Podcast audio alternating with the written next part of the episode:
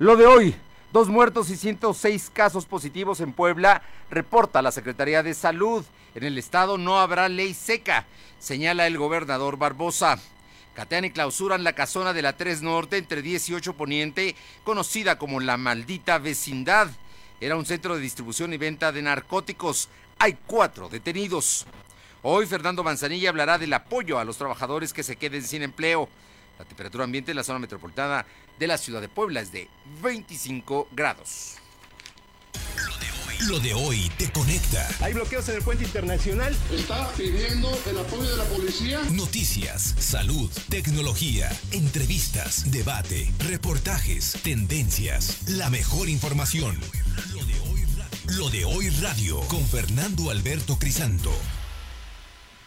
Muy buenas tardes, son las dos con un minuto de este, de este jueves ya, 2 de abril, dos, un día histórico eh, para Puebla, el día de la batalla y el rescate de nuestra capital, de nuestra heroica capital poblana, así es que este 2 de abril fue cuando Porfirio Díaz rescató precisamente del ejército francés que tenía sitiada a la ciudad de Puebla. Y bueno, vámonos de inmediato con información que le transmitimos a través de nuestro canal de YouTube, LDH eh, Noticias, y también estamos en Facebook Live, lo mismo que en las frecuencias ABC Radio, en el 1280 de AM en la capital, en la que buena de Ciudad Cerdán 93.5, en Radio Jicotepec 92.7 de FM y Radio Jicotepec Tepec 570 de AM y en Mi Gente 980 de Izúcar de Matamoros. Si hay información, sin duda el tema de hoy, el tema de varios días, sigue siendo la pandemia y sigue siendo cómo poco a poco va creciendo. Bueno, pues Puebla rebasó ya los 100 en números de contagiados positivos eh, reconocidos por la Secretaría de Salud y de ellos han fallecido oficialmente dos. Vamos con mi compañera Aure Navarro, que nos tiene todos los detalles de esta información. Aure, muy buenas tardes. Buenas tardes, pues efectivamente se da en Puebla el segundo deceso por coronavirus.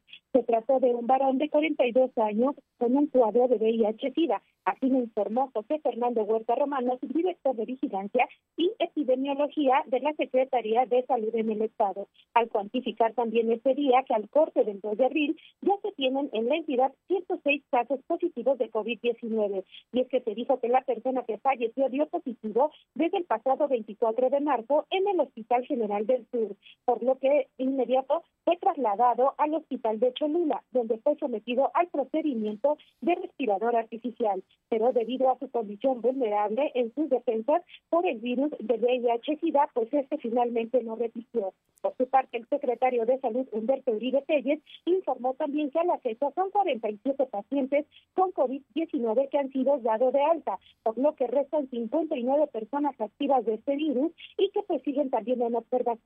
Y es que también el número de casos por municipios se ha elevado, ha pasado de 12 a 14, al sumarse la demarcación de Amozoc y Tepeojuma, manteniendo, sin embargo, así a Puebla Capital con 61 casos de COVID-19, 16 en San Andrés Cholula, 4 en San Pedro, uno en Teciutlán, uno en Tlapanalá, uno en Huejotzingo, dos en Arrisco, dos en Chiesla, cuatro en Tulcingo del Valle, uno en San Lorenzo Chalcingo y como decíamos se sumaba a Mozoc y Tepeojuma con un caso cada uno de los municipios. Y es que también, Fernando, pues este día se dio a conocer ya sobre el número de decesos de migrantes poblanos en Nueva York, que también se confirmó la muerte pues ya de dos personas. Una correspondió a un varón de 50 años y la segunda muerte fue de una mujer de 56 años de edad, Fernando aunque algunos eh, dicen que en Estados Unidos han muerto siete, siete poblanos, eh, pero bueno, esa es una cifra a verificar y son cifras de los Estados Unidos, donde también hoy la Jornada de Oriente traía como título principal una entrevista a un líder de migrantes, el organizador de la carrera del migrante, que hablaba de miles de poblanos eh, con positivo en COVID. Incluso, hay que comentarlo, el día de hoy la Secretaría de Relaciones Exteriores emitió una declaratoria en la cual le pide a los mexicanos que tienen residencia en los Estados Unidos a que no vengan a México, solo si es indispensable que se trasladen, pero si no, mejor que permanezcan allá, es lo que le dice la Secretaría de Relaciones Exteriores. Bueno, y te comento nada más lo último que acaba de salir por la Universidad John Hopkins de los Estados Unidos. Se confirman que hasta el momento a nivel mundial de COVID-19 hay un millón, se supera el millón de casos. El millón de casos de infectados es ya ahora el número. Un millón se supera y hay más de 50 mil muertos en los Estados Unidos para los que no creen y para los que eh, aún dudan que medidas extremas como el quedarte en casa eh, es una política importante para evitar, para achatar la curva y para evitar que crezca geométricamente este fenómeno, que en Puebla ya son 102 casos y estás hablando de que en Puebla llevamos apenas 14 días que se dio el primero. Así es que estaremos muy, muy pendientes. Pero no solamente eso, el gobernador también habló hoy del tema de la ley seca, porque allá en Nuevo León el gobernador, el Bronco, dio a conocer que se suspendía la distribución y producción de cerveza. Ellos producen mucha cerveza, ah, tienen plantas importantes, pero se suspende. Y eso está generando enojo, eh, compras de pánico y todo lo que viene, incluso la especulación, porque están llegando de otros estados con camionetas llenas de cerveza para venderles a los, a los regios. Así es que imagínate, pero aquí en Puebla no habrá esta ley seca. Eh, eh, efectivamente, Fernando, pues el Puebla no aplicará la ley seca durante la cuarentena establecida por la pandemia de coronavirus para evitar casos de violencia como se había relacionado en este tema. Así lo sostuvo este día el gobernador Miguel Barbosa Huerta. Por el contrario, el mandatario dijo que se recurrirá a vigilar una regulación y autorregulación para la venta de cualquier clase de bebida alcohólica en el estado de Puebla. Recibió que sus homólogos son libres de tomar medidas como esta, pero en el caso de Puebla no se busca paralizar ni la rutina normal de cualquier familia ni la economía de los establecimientos. De esta forma, Barbosa Huerta desmintió haber sido parte del acuerdo digital que anunció su homólogo de Nuevo León, Jaime Calderón, para que a partir de este viernes de abril hasta que concluya la cuarentena, el 30 del mismo mes, pues no se permita la venta de bebidas alcohólicas. Y aclaró que él solo ha tenido conversación con el resto de los gobernadores solo para tratar temas de salud y de seguridad. No hay, no hay ley seca en Puebla, tampoco hay en la Ciudad de México. La jefa del gobierno de la Ciudad de México, Claudia Sheinbaum, dijo que tampoco habrá ley seca ya. Así es que este asunto va a tener un alto costo y quizá de marcha atrás el bronco allá en Nuevo León. Finalmente, ¿qué pasó con el caso de Euquid Castañón, eh, político panista preso desde el 18 de marzo, si no estoy mal, que está en el cerezo de San Miguel y que habían dicho que eh, él solicitó que le hicieran una prueba o un examen de eh, COVID-19 porque temía haber sido contagiado y quería, estaban solicitando su defensa, que fuera trasladado a un hospital, lo que no va a suceder. eder. Así es, Fernando, pues tras confirmar que en el penal de San Miguel no hay casos sospechosos de coronavirus, ni mucho menos confirmados, pues el gobierno del Estado aclaró este día que el exdiputado Cid Castañón dio negativo a la prueba que se le, realizó ayer para saber si era o no portador del COVID-19. Al respecto, el gobernador Luis Miguel Barbosa Huerta no descartó que esta alerta sea una estrategia más de los familiares o de los propios representantes del Cid Castañón pues, para generar la salida de él del penal de San Miguel. Y es que fue el secretario de Seguridad Pública, Rafael López Salazar, quien confirmó que la sospecha pues se tenía, razón por la que se realizó la prueba como cualquier otro interno dentro del mismo reclusorio. Por su parte, el secretario de Salud, Humberto Uribe, reiteró que en todos los penales del Estado se están realizando las inspecciones sanitarias pues, para disminuir el riesgo de cualquier recluso que sea ingresado siendo portador del COVID-19, Fernando. Muy bien, bueno, estaremos atentos, gracias. Eh, y Euquid Castañón sigue en el penal de San Miguel. Si era estrategia para sacarlo y meterlo en detenido, pero detenido en un hospital, simplemente no funcionó. Gracias. Gracias, buenas tardes. Son las dos de la tarde con nueve minutos, dos con nueve minutos. Le comento que mientras que el presidente Andrés Manuel López Obrador sigue negando apoyos para respaldar el empleo, las medidas decretadas por el gobierno ya forzaron a muchas empresas a cerrar sus operaciones. Ayer mismo, horas después de la publicación del acuerdo oficial para atender la emergencia sanitaria causada por el coronavirus, grandes y pequeñas empresas consideradas por la administración como no esenciales empezaron a bajar la cortina y parar actividades hasta el 30 de abril, manteniendo los salarios íntegros para sus trabajadores y a pesar de la petición del sector empresarial al gobierno de un respiro fiscal, no una condonación de impuestos, para diferir los pagos de impuestos y hacerlo en plazos, el presidente López Obrador rechazó de nuevo cualquier apoyo e insistió en equiparar un subsidio con un rescate estilo FOBAPRO. Así es que dijo que los empresarios se rasquen con sus uñas o algo así, dijo el día de hoy el presidente. Vámonos con más información. Nayeli Guadarrama, platícanos. Emotivo, emotivo. Suspensión, nada más suspensión de actividades de African Safari, un lugar entrañable, queridísimo por los poblanos, que hoy cumple 48 años. Y por cierto, si usted mm, puede y ahora que tiene un poco más de tiempo, entre en YouTube a la página de African Safari y va a ver unos videos extraordinarios. Pero platícanos, Nayeli, ¿qué pasó? Buenas tardes, Fernando. Así es, con, con, un emotivo mensaje, African Safari se despidió de sus visitantes, pues ante la contingencia provocada por el coronavirus tuvo que cerrar sus puertas temporalmente para evitar contagios. El zoológico más grande de América publicó en sus redes sociales un emotivo video de despedida, ya que después de 48 años cerró temporalmente como medida de prevención. Sin embargo, destacó que la conservación de las 5.500 mil especies eh, que habitan en este lugar continuará por los veterinarios y cuidadores se tomarán turnos para atenderlos. Eh, por otra parte, también te comento que en redes sociales circula un video donde el encargado de la maquiladora Camisa y Diseño de Tehuacán les anuncia a sus trabajadores que debido al coronavirus van a tener que suspender labores al menos hasta el 20 de abril. Sin embargo, también les explica que se pagará un mes por adelantado para que estos puedan tener recursos y enfrentar la contingencia. Esta acción fue aplaudida por los usuarios de redes sociales, pues consideraron a la maquiladora poblana como un ejemplo de apoyo. Oye, pero hay, hay otros sindicatos en Tehuacán que están despidiendo, digo, no los sindicatos, los empresarios que están despidiendo especialmente las maquiladoras a sus trabajadores, ¿no? Les dicen, pues si quieres regresa el 30 del 1 de mayo, pero a ver si hay trabajo, ¿no? Así es, precisamente en ese tema, Leobardo Soto Martínez y René Sánchez Juárez, líderes de la CTM y de la FROG, respectivamente, confirmaron 2.200 eh, despidos de trabajadores como consecuencia del coronavirus. El dirigente de la FROG explicó que son aproximadamente 1.500 trabajadores despedidos por las empresas agremiadas a su organismo y uno de los casos es este, este de, de la maquiladora de Grupo Navarra en Tehuacán y por su parte el líder de la CTM señaló que son 700 trabajadores despedidos pertenecientes a las proveedoras de autopartes como consecuencia de los paros laborales en las armadoras de Puebla, Volkswagen y Audi. Bien, oye, eh, coméntanos finalmente el tema también de las cementeras. Mañana cierran las eh, plantas cementeras. Aquí en Puebla hay Cemex y Cruz Azul, allá en la zona de Tepeaca y Tecali, y van a cerrar. Pero cuéntanos que eso va a afectar a la, toda la industria de la construcción. El coronavirus está golpeando este sector de la construcción en Puebla, pues más de 50 empresas detuvieron eh, sus labores por falta de materia prima. Así lo reveló el presidente de la Cámara Nacional de la Industria de la Construcción, Héctor Sánchez Morales. En entrevista con lo de hoy, reconoció que el cierre de las cementeras más importantes de México afectará de manera directa al sector, pues el no tener insumos principales los obliga a detener su producción. Adelantó que por falta de materiales, más de 50 obras ya tuvieron que detenerse, las cuales se encuentran en la capital y en la zona conurbada de Puebla.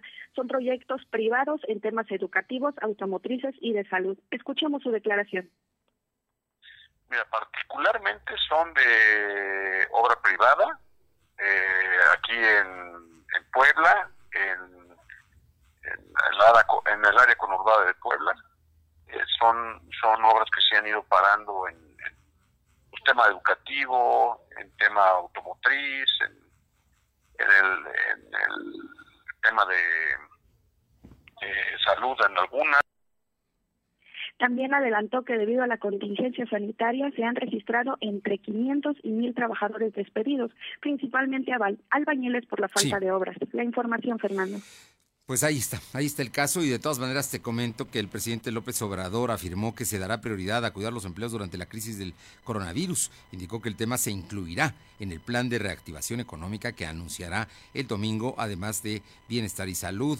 Vamos nosotros precisamente a dar énfasis en el empleo el domingo, salud, bienestar y empleo o sea, es básico lo del empleo, pero van a ver eh, cuántos empleos vamos a crear. Así es que el gobierno va a crear empleos, ya no los empresarios, dijo hoy el presidente eh, López Obrador. Y Adán González, corresponsal en Jicotepec, nos informa que en esta temporada de Semana Santa autoridades municipales y auxiliares tomaron la decisión de cerrar el acceso a los ríos que se encuentran en la zona baja del municipio de Jicotepec por la contingencia que se vive en el país del COVID-19. Así es que no podrán ir a los ríos allá en Jicotepec, en el corazón de la Sierra Norte Poblana. Son las 2 de la tarde con 14 minutos, 2.14. Lo de hoy es estar bien informado. No te desconectes. En breve regresamos. Regresamos. Protegerte está en tus manos. Si tienes más de 70 años o padeces diabetes, cáncer, hipertensión, insuficiencia renal, enfermedades respiratorias o cardíacas, o estás embarazada, este mensaje es para ti. La enfermedad de coronavirus no es grave para la mayoría de las personas, pero sí puede serlo para ti. Quédate en casa Mantén distancia de otras personas y lávate las manos cada hora. Juntos podemos protegernos. Un mensaje de Grupo Coppel. Coppel, mejora tu vida. Con mi precio bodega disfruta de la cuaresma porque aquí te alcanza para más. Saladitas Gamesa de 186 gramos a 15 pesos. Y atún ahorrera de 140 gramos a 10 pesos. ¿Escuchaste bien? Atún ahorrera de 140 gramos a 10 pesos. Bodega ahorrera, la campeona de los precios bajos. Lo de hoy es para ti. Conéctate a y suscríbete para recibir la mejor información en tu email. Pinta aquí, pinta allá, pinta eso, pinta aquello, pinta y embellecelo todo. Fácil, con pintura gratis del regalón regalitro. Más color por donde lo veas. Cubeta regala galón, galón regala litro. Además, compra 3 y 6 meses sin intereses con tarjetas bancarias participantes. Aprovecha, solo en tiendas Comex. Promoción válida hasta el 18 de abril del 2020 o hasta agotar existencias. Consulta las bases en tiendas participantes. El punto de lavarte las manos constantemente es cuidarte. Y el punto del sitio y la app de Coppel es comprar, pedir un préstamo, hacer abonos y consultar tu saldo desde casa, porque ese es nuestro punto inicial y final. Cuidarte. Coppel.com. El punto es mejorar tu vida. Lo de hoy es estar bien informado. Estamos de vuelta con Fernando Alberto Crisanto.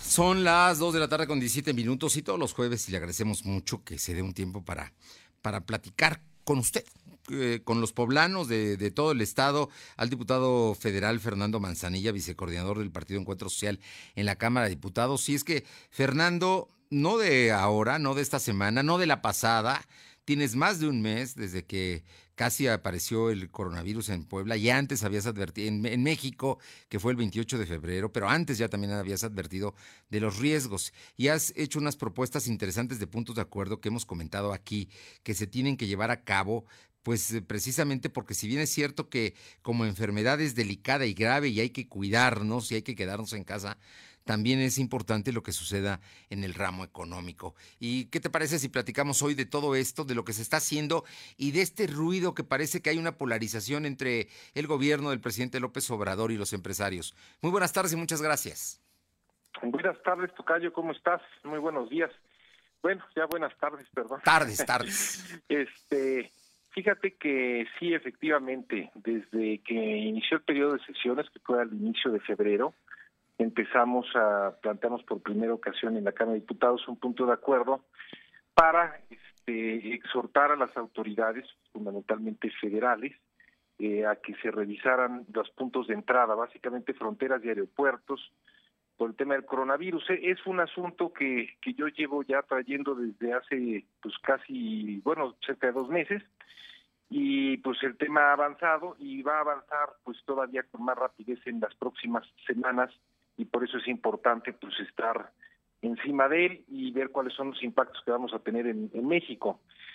Efectivamente, pues el problema eh, central es un asunto de salud pública cuya solución en todo el mundo este va con el distanciamiento social, es decir, que nos nos separemos, nos guardemos en nuestras casas, tengamos la mínima actividad, porque es lo que ayuda a minimizar el contagio.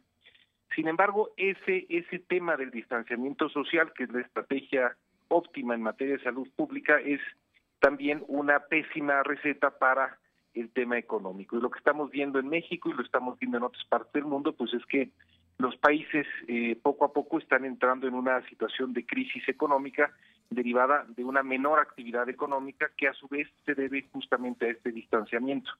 Y eso es lo que tenemos en México, Tocayo. El día de hoy, eh, por primera vez veo una estimación que se acerca más a lo que yo pienso. Bank eh, of America eh, sacó su estimación hace un rato en el curso del día y ellos estiman que la economía mexicana decrecerá 8%, es decir, que se caerá la producción, la actividad económica para este año en alrededor de 8%. Casi todos tienen estimaciones que van han ido empeorando, podríamos decir.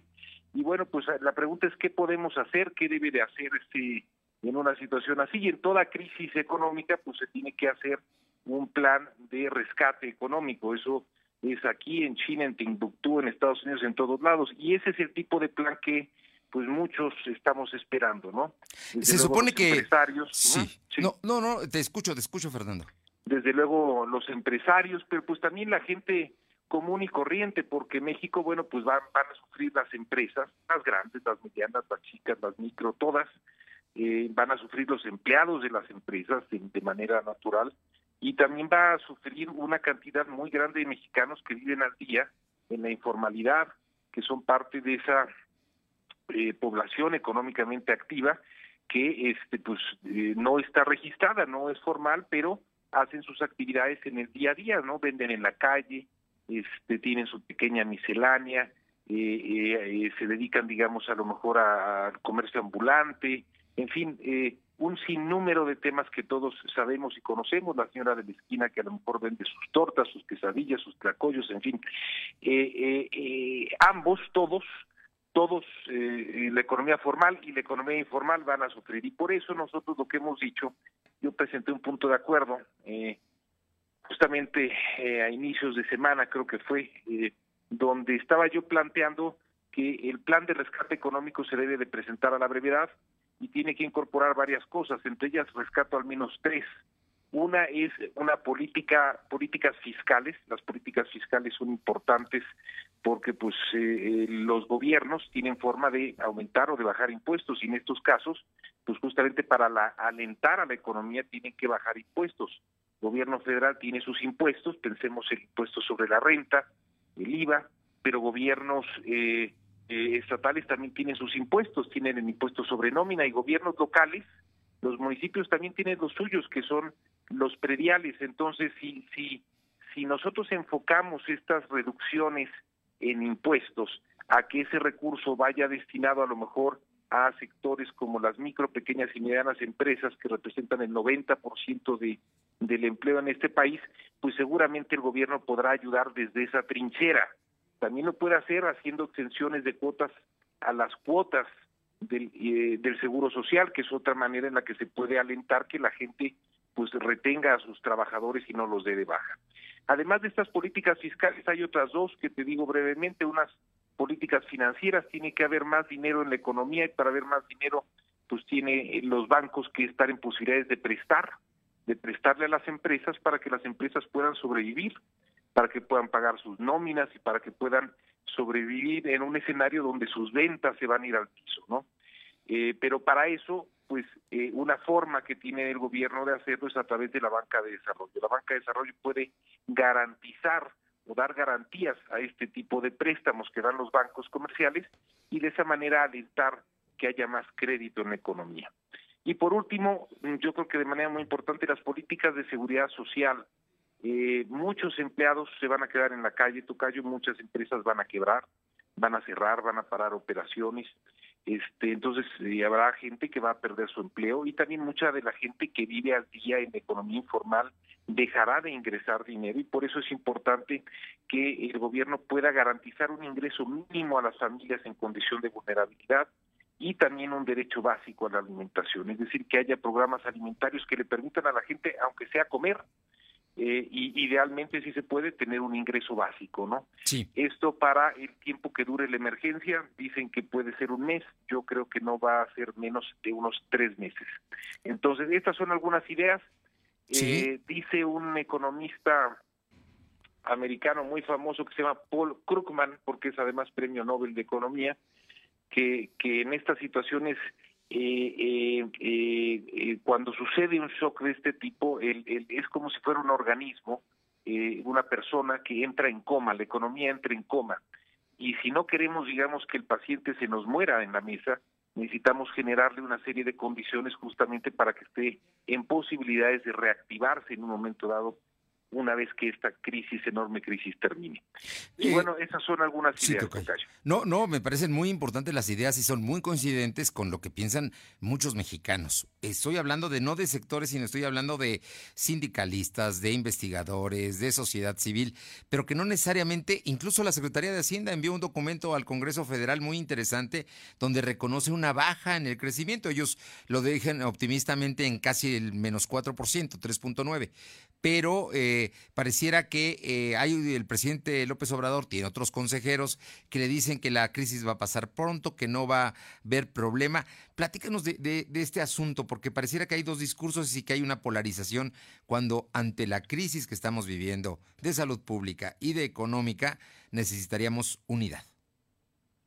Eh, mira, Tocayo, al, al, final de cuentas es algo que hemos visto mucho a lo largo ya de de pues de lo que va de este gobierno que pareciera ser que es difícil o ha sido difícil tender puentes entre eh, pues entre el discurso oficial y las políticas oficiales y por otro lado a veces las expectativas del sector privado no sí. debemos de reconocer que hay hay algunas gentes del sector privado bueno pues que se acostumbraron a vivir en la lógica de que los negocios se hacían con el poder público y yo creo que eso es algo el presidente López Obrador pues ha sido muy claro que eso ya no se puede ya no se puede hacer. Finalmente los recursos públicos son justamente para el público y no para que los privados puedan lucrar de eso. Y yo creo que de origen esas diferencias esas diferencias distintas formas han hecho muy difícil el que se puedan empatar empatar, digamos, las tareas, empatar las acciones, incluso los discursos.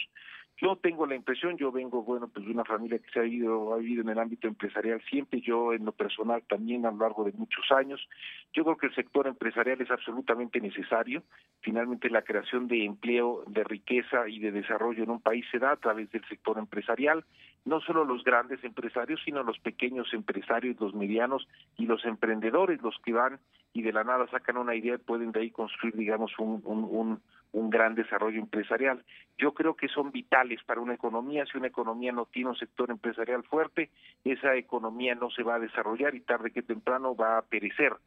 Eh, también entiendo lo que, digamos, plantea el presidente López Obrador y es que tenemos que generar cambios. Ya el sector privado no puede pensar que tiene que vivir del sector público. Eso ya tampoco. O sea, el tema de vivir de las concesiones, de las prerrogativas de negocios con el gobierno, pues es algo que ya no es tolerable, no, no es razonable y además no tiene que ver con el libre mercado. Sí. Yo personalmente empatizo con ambos discursos, creo que ambos no es que estén mal, sino que a veces no se no se empatan en sus formas de, de entenderse porque vienen de, de campos radicalmente distintos, pero claro que en esta crisis, que es una enorme crisis de salud pública, que apenas está empezando, y que lo más grave, si tú te das cuenta, es que esta crisis de salud pública todavía ni siquiera arranca.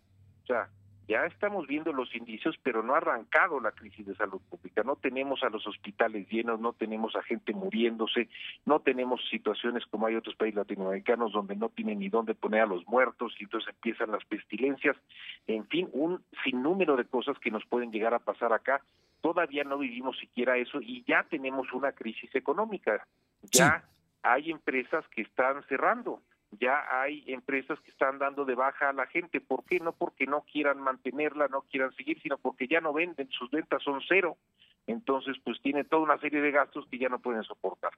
Y eso nos lleva a que juntos, gobierno, sector privado y otra serie de sectores alrededor de esto, tenemos que juntarnos y sacar, digamos, ahora sí que al buey de la barranca, tenemos que, que hacer lo que esté en nuestras condiciones para resolver, digamos, esta crisis que será primero una crisis de salud pública y segundo una enorme, enorme crisis económica. Y yo creo que ahí eh, ya habrá tiempo para que pues todo el mundo después discuta si está de acuerdo con algo, no está de acuerdo con eh, alguna otra cosa, políticas públicas, pero hoy yo creo que es el tiempo de sumar y de unidad no solo entre empresarios y gobiernos, sino sindicatos, partidos políticos, en fin, yo creo que hoy tenemos que estar en la misma trinchera. Vamos a enfrentar, suena un poquito alarmante decirlo, pero yo así lo veo, esto es una especie de guerra, vamos a entrar en un estado de guerra y en un estado de guerra pues, lo menos que queremos es estarnos peleando entre nosotros mismos.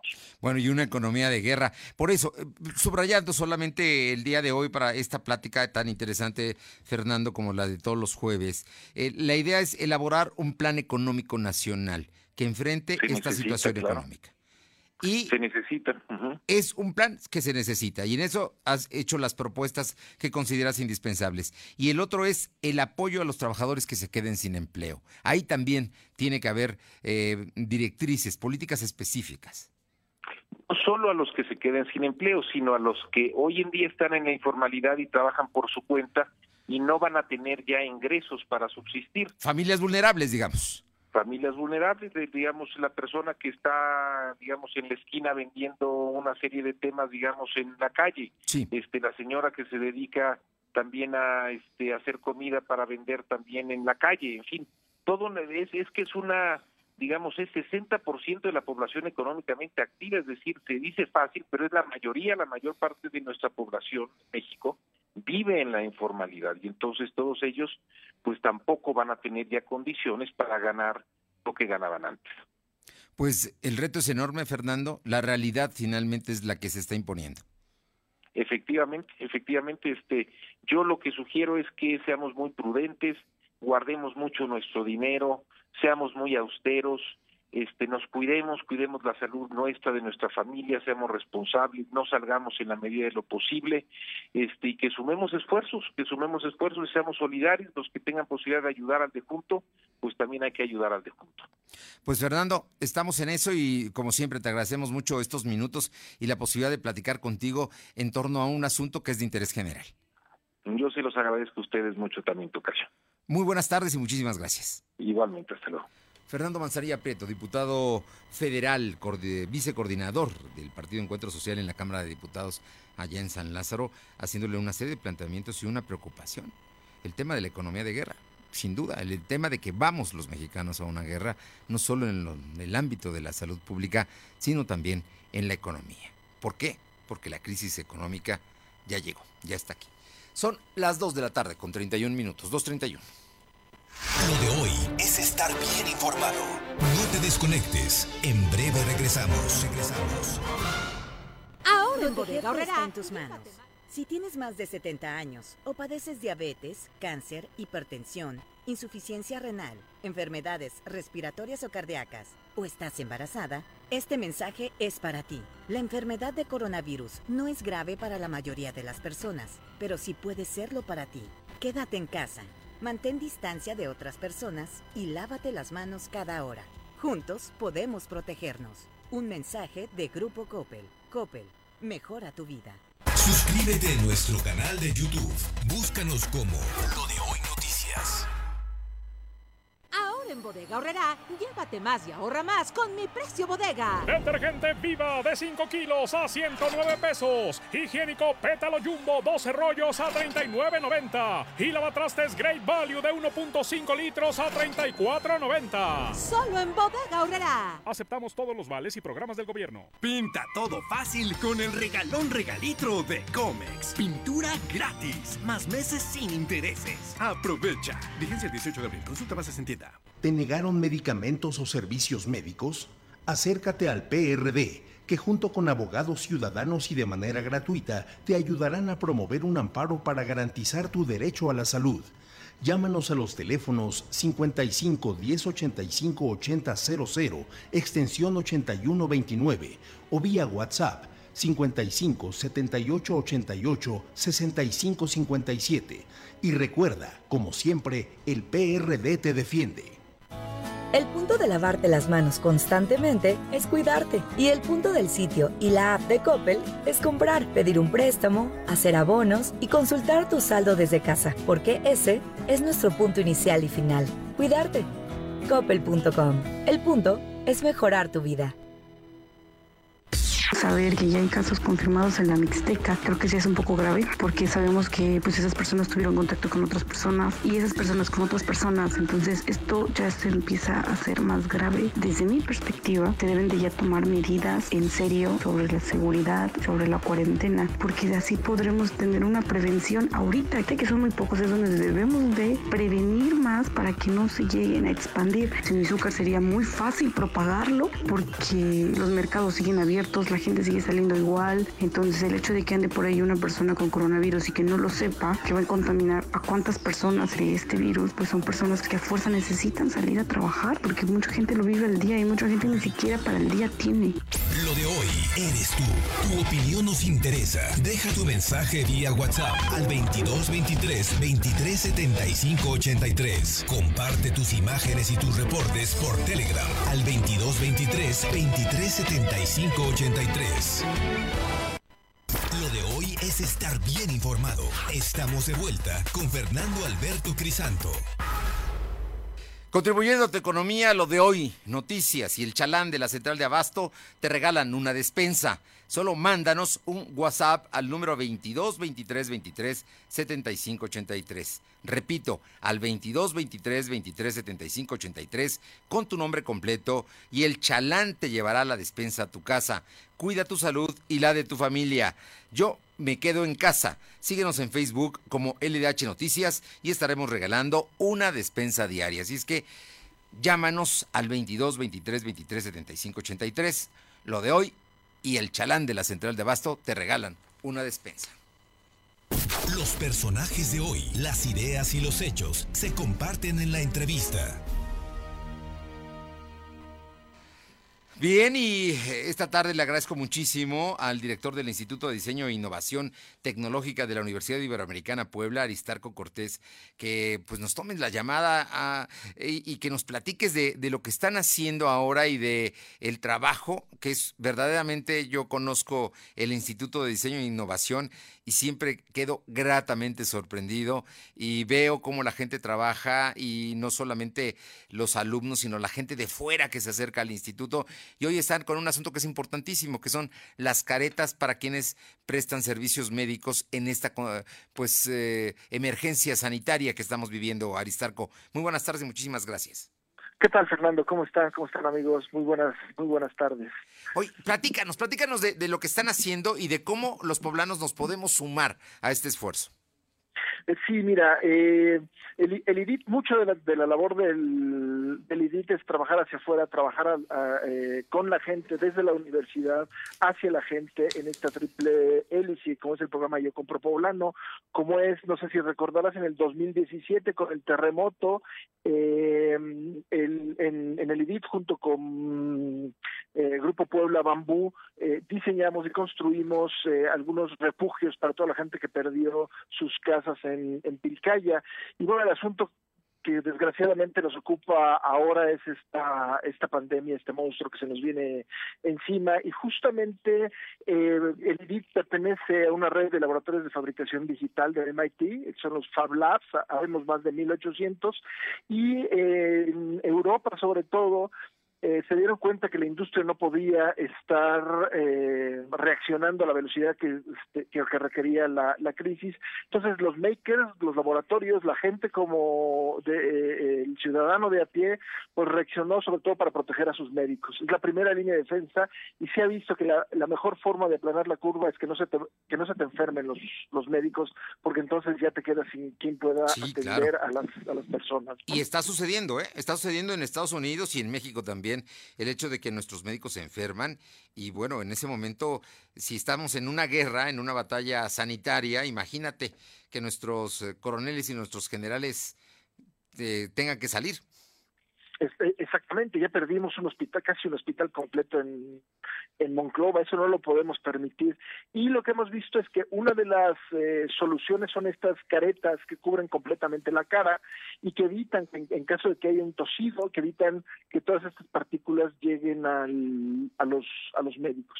Y entonces en el IDIT decidimos, originalmente comenzamos a hacer las de impresión 3D, nos dimos cuenta que era muy lento el método, en Europa lo están haciendo así, es muy lento, y nos decidimos hacer un diseño propio con las especificaciones de que fuera muy barata, de que hubiera que fueran materiales fáciles de, conseguir y que lo pudieras o no hacer con fabricación digital, que lo pudieras hacer con una máquina láser o que lo pudieras hacer a mano. Y así es como eh, sale este diseño de, de, esta de esta careta protectora, que son tres tiras de, de plástico de dos centímetros, un acetato, dos remaches y una liga. Con eso podemos proteger a nuestros médicos y eh, esas las, estamos fabricando justo aquí en, en el, Ibero. Ajá, y eh, hace dos días sacamos 228, hoy vamos a sacar más de 600. Buen número. Eh, mm. un muy buen número, sí. Eh, una cuadrilla de, de, gente especializada puede sacar más de 100 por hora. Entonces, eh, el diseño está abierto. El diseño lo protegimos con una licencia de, se llama Creative Commons de cultura este, abierta y esto quiere decir que cualquiera lo puede copiar, puede cambiar los materiales, lo puede mejorar, lo puede vender si quiere hacer negocio en esta en esta crisis. El chiste es que cada quien en sus comunidades pueda proteger a sus a sus a sus médicos. ¿Cómo lo, cómo lo cómo podemos tener acceso a ver cómo lo producen? Yo yo he visto un video de ustedes, no sé si esté abierto para al público para que pueda ingresar y verlo. Ese video está en YouTube y está en la página de Facebook de en las redes del IDIT Ibero Puebla, así son en Facebook y IDIT Ibero Puebla en, en YouTube y en el enlace de YouTube ahí mismo en el video está el manual de cómo construirla paso a paso a paso. El video es muy explicativo, pero la construcción también si quisieran tener incluso este para, para poder enseñárselo a más gente, lo pueden, lo pueden bajar ahí de forma gratuita. Bueno, nosotros de hecho lo estamos transmitiendo en este momento que está pasando tu entrevista. Estamos pasando el video que, también lo vamos a tener abierto en, nuestros canales de YouTube y de Facebook Live porque nos parece que es muy importante.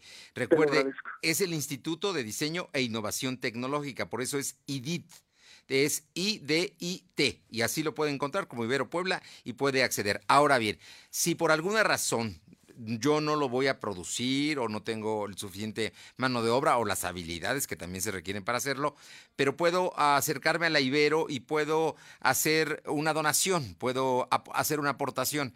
Dinos cómo se puede hacer esto y, si ustedes van a estar estos días eh, allá precisamente en el IDIT.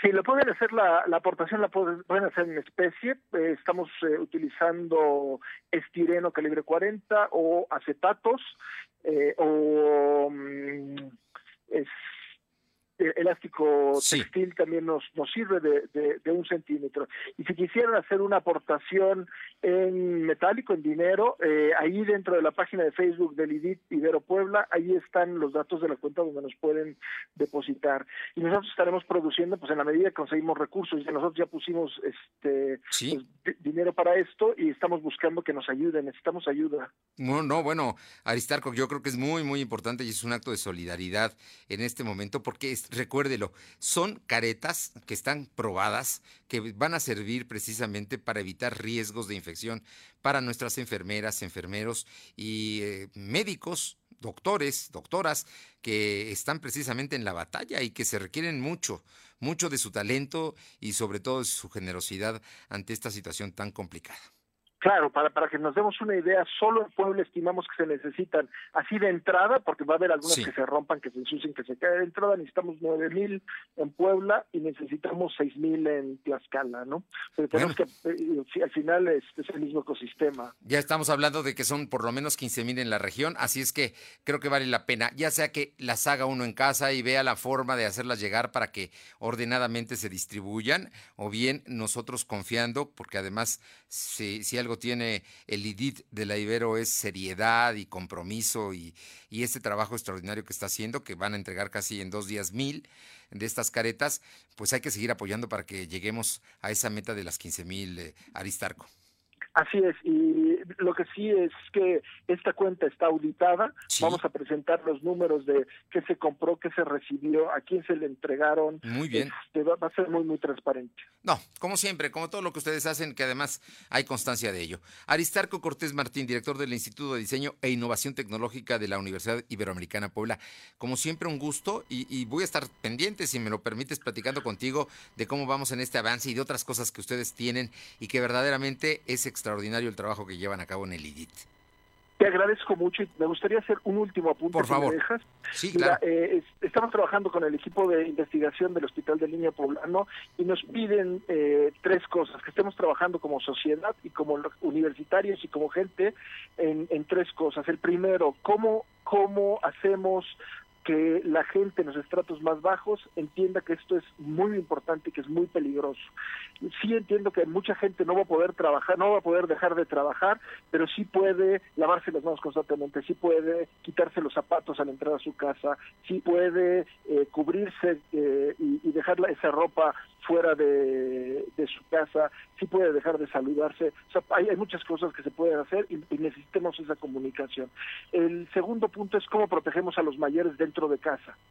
Eh, un- una gripa de, en- de dos días en un niño puede matar a la abuela. Entonces, ¿qué tenemos que hacer para proteger a esta gente dentro de, de casa? Y el tercero, ¿qué otras cosas se nos ocurren para proteger a nuestros médicos? Entonces, eh, si todos ayudamos y todos cooperamos en este sentido, vamos a ayudar a mitigar en, en- en forma importante esta crisis. Pues ahí están, son recomendaciones serias y hay que preocuparse por nosotros y también por los otros. Y los otros son, en primer eh, instancia, la gente más cercana. Claro, claro. Pues Aristarco Cortés, como siempre un gusto saludarte y muchísimas gracias por estos minutos. Fernando, muchísimas gracias por, eh, por recibir nuestro mensaje y por esta ayuda que nos están brindando. Muy buenas tardes y seguimos pendientes porque este tema apenas está empezando. Apenas estamos empezando, sí. Gracias. Hasta. El doctor Aristarco Cortés Martín, director del Instituto de Diseño e Innovación Tecnológica de la Universidad Iberoamericana Puebla, que le explicó de las caretas que están haciéndose para los médicos y las enfermeras, hombres y mujeres, todos ellos, gente dedicada y con vocación por la salud. Son las 2 de la tarde con 45, 2.45. Lo de hoy es estar bien informado. No te desconectes. En breve regresamos. Regresamos.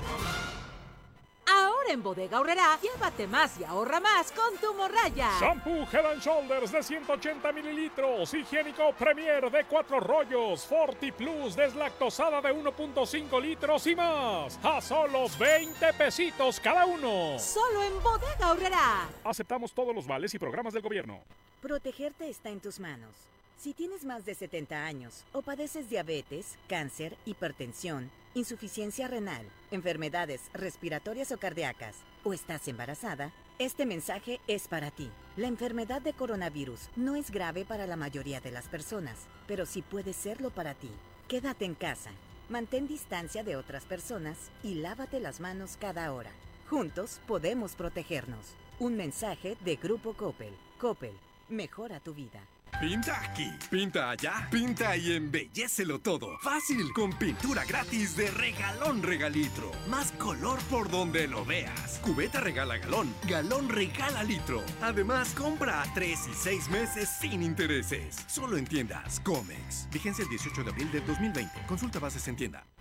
Ahora en Bodega Aurrera, llévate más y ahorra más con tu morraya. Sí, llévate dos latas de frijoles La Sierra, dos de 638 gramos cada una, o dos bolsas de lentejas La Merced, dos de 500 gramos por 25 pesitos. Solo en Bodega Aurrera. Aceptamos todos los vales y programas del gobierno.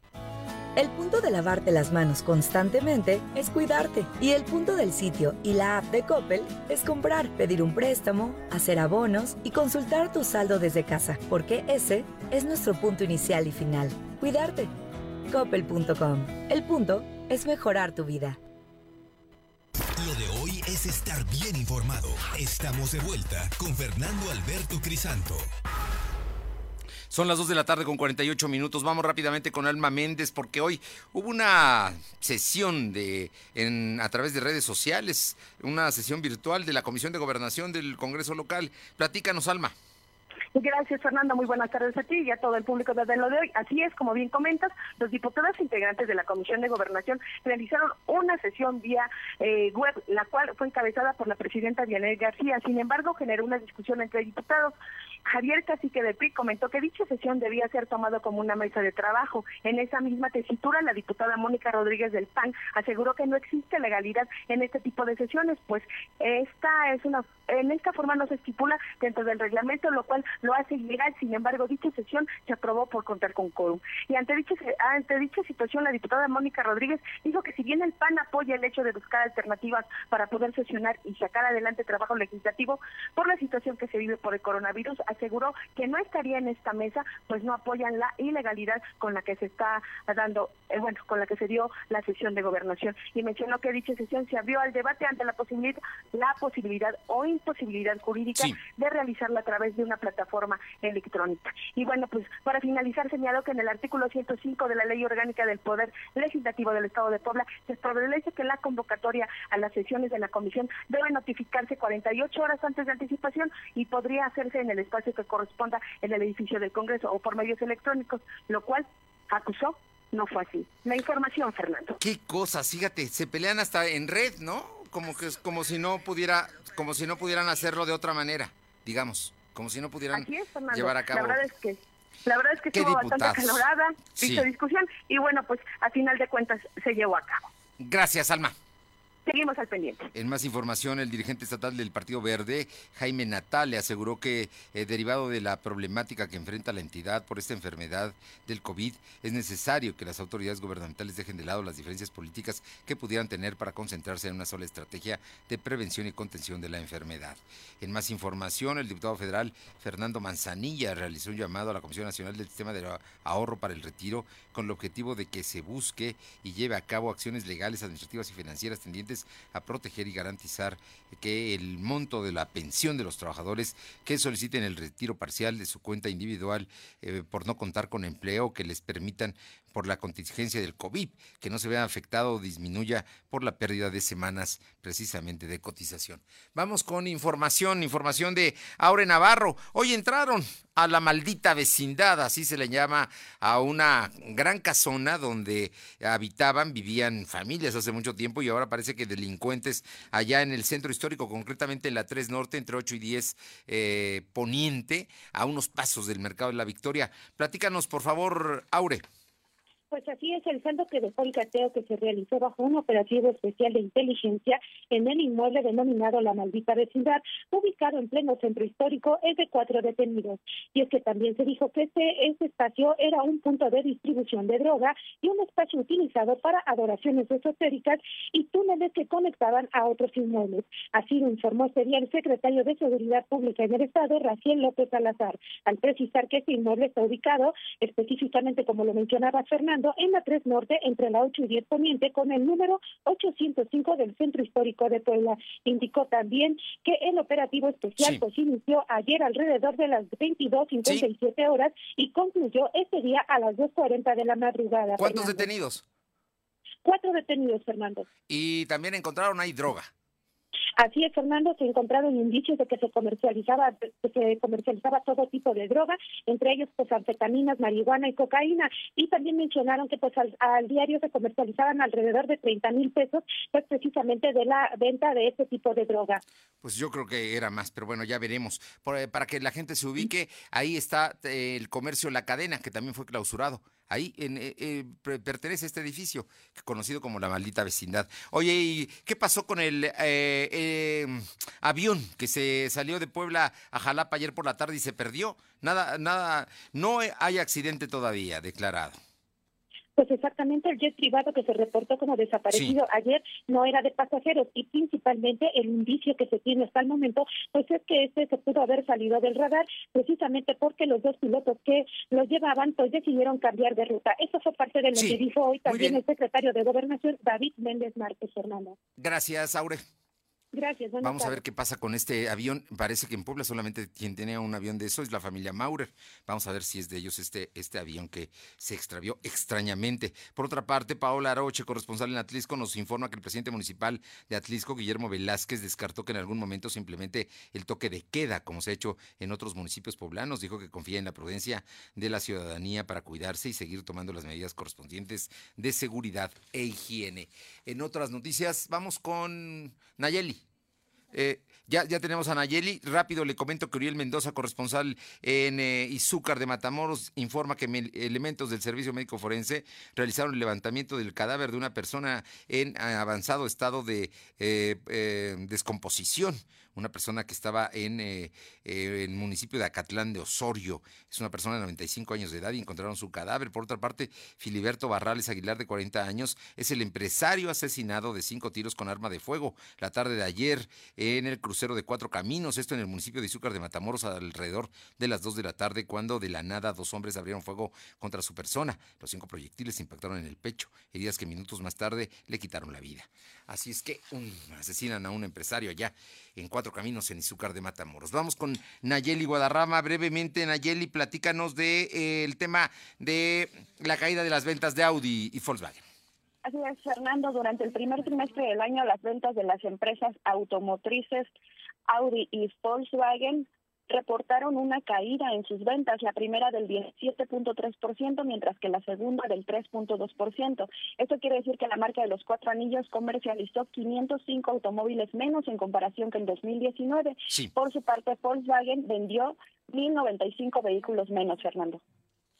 Muy bien, muchas gracias. Gracias, Fernando. Tenemos, tenemos tendencias. Armando, ¿qué tal? Muy buenas tardes.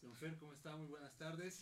Eh, pues el día de hoy vamos rápido con tendencias porque hoy es el Día Mundial del Autismo o el Día Mundial de la Concientización del Autismo. Y pues bueno, en redes sociales están pidiendo que si tú ves en esta cuarentena a familiares, padres de familia eh, o personas que están con niños pequeños, y visten de azul o tienen algún listón, seamos conscientes de lo que están pasando y recordemos que pues bueno, todos somos iguales y el Papa Francisco en su Twitter eh, puso oremos juntos también por las dificultades a las que se enfrentan en estos días las familias con hijos con autismo, ya que recordemos que les es muy difícil pues bueno, mantenerlos en casa. La tendencia hoy? Esa es la tendencia, la tendencia número uno el día de hoy. Pero eh, desde ayer en la tarde, en la tarde noche, en Twitter, tendencia del hashtag quédate en casa, pero no es eh, haciendo pues concientización de que se queden todas las personas en casa, sino que la gente está pidiendo que se deje de compartir tragedia, apocalipsis, destrucción, guerra, pobreza, dolor y muerte, porque dicen que ya la sociedad está como muy corrompida y lo que están pidiendo es que ahora se comparta alegría, cultura, belleza y que si estás haciendo algún tipo de arte en tu casa, si estás haciendo alguna actividad, compartas eso con el hashtag quédate en casa, esto con motivo, pues bueno, de dar un lado positivo o de ver el, el pues sí, el qué puedes hacer en tu casa y evitar ya estar compartiendo pues videos de tragedia, videos de muerte. Es lo que está pidiendo la gente ahorita en Twitter. Como tendencia. Como tendencia. Y pues bueno, hay ya demasiadas personas que dicen puedes preparar pan, puedes pintar, hacer una pintura, rompecabezas, etcétera. Entonces, el día de hoy se le invita a la gente a eh, quedarse en casa con el hashtag quédate en casa. Y pues bueno, el Día eh, Mundial del Autismo. Es lo que tenemos para tendencias. Muchísimas gracias, Armando Merino. Como siempre, antes de ir a los deportes, le comento que eh, gracias a José Carlos Cortés González de Ciudad Cerdán nos manda un mensaje. Y el ganador de la despensa centralera este día es Fernando López de la colonia 2 de marzo aquí en la capital poblana. Le vamos a mandar hoy mismo, yo creo que le llega su despensa. Deportes. Lo de hoy es pasión y la pasión está en juego. Paco Herrera, ¿qué tenemos? Fernando, buenas, buenas tardes. Bueno, pues hay un plan para rescatar la temporada igual tanto de la NBA como del fútbol inglés. Las dos ligas están suspendidas desde mediados de marzo y varios de sus, bueno, inmediatamente todos sus jugadores y cuerpo técnico fueron puestos en cuarentena. La mayoría están a punto de ser dados de alta o no mostraron síntomas del COVID, porque además a todos ya se les realizaron pruebas, y esto ha provocado que los dueños de los equipos piensen en reiniciar las ligas. A esto también se suma la presión de las cadenas de televisión, dueñas de los derechos de transmisión, y las ganas de entretenimiento del público que está en cuarentena, tanto en Estados Unidos como en Inglaterra. El problema es que todos los encuentros tendrían que jugarse a puerta cerrada y además los viajes entre una ciudad y otra podrían provocar más contagios, por lo que la propuesta de ambas ligas es concentrar a todos los equipos en una sola, en una sola ciudad y en un número reducido de hoteles y disputar todos los encuentros en uno o dos estadios para evitar la movilidad, un poco como se hace en las Olimpiadas, que hay juegos en un estadio de, en una arena de béisbol desde las 8 de la mañana hasta las 10 de la noche. En el caso del pues, fútbol inglés, la propuesta es Londres, porque hay varios estadios ahí, y en el caso de la NBA, están pensando irse a Las Vegas o incluso viajar a las Bahamas en el Caribe para recuperar estas temporadas y transmitirlas todo el día, más como un evento para televisión que para un evento que como un evento en vivo. Bien, muchísimas gracias, Paco. Vamos a ver qué es lo que pasa. Finalmente los deportes no hay deportes y hay algunos programas incluso están cerrando y algunos canales especializados también. Muchísimas gracias. Hasta mañana, Fernando. le recuerdo nada más antes de despedirnos que se dispara la... Eh, los dólares están ya en 25 pesos con 32 eh, y se está en 25 pesos con 32 en este momento el dólar aquí en México. Así es que el, asunto el, está muy difícil en términos de la economía. Por lo pronto, es lo más importante. Gracias por haber estado con nosotros mañana en punto de las 2 de la tarde. Que tenga buena tarde jueves. Hasta mañana. Gracias. Fernando Alberto Crisanto te presentó lo de hoy radio. Te esperamos de lunes a viernes, de 2 a 3 de la tarde por esta frecuencia, en la cobertura más amplia a nivel estatal. Y síguenos en internet www.lodehoy.com.mx y en nuestras redes sociales como arroba LDH Noticias. Lo de hoy radio.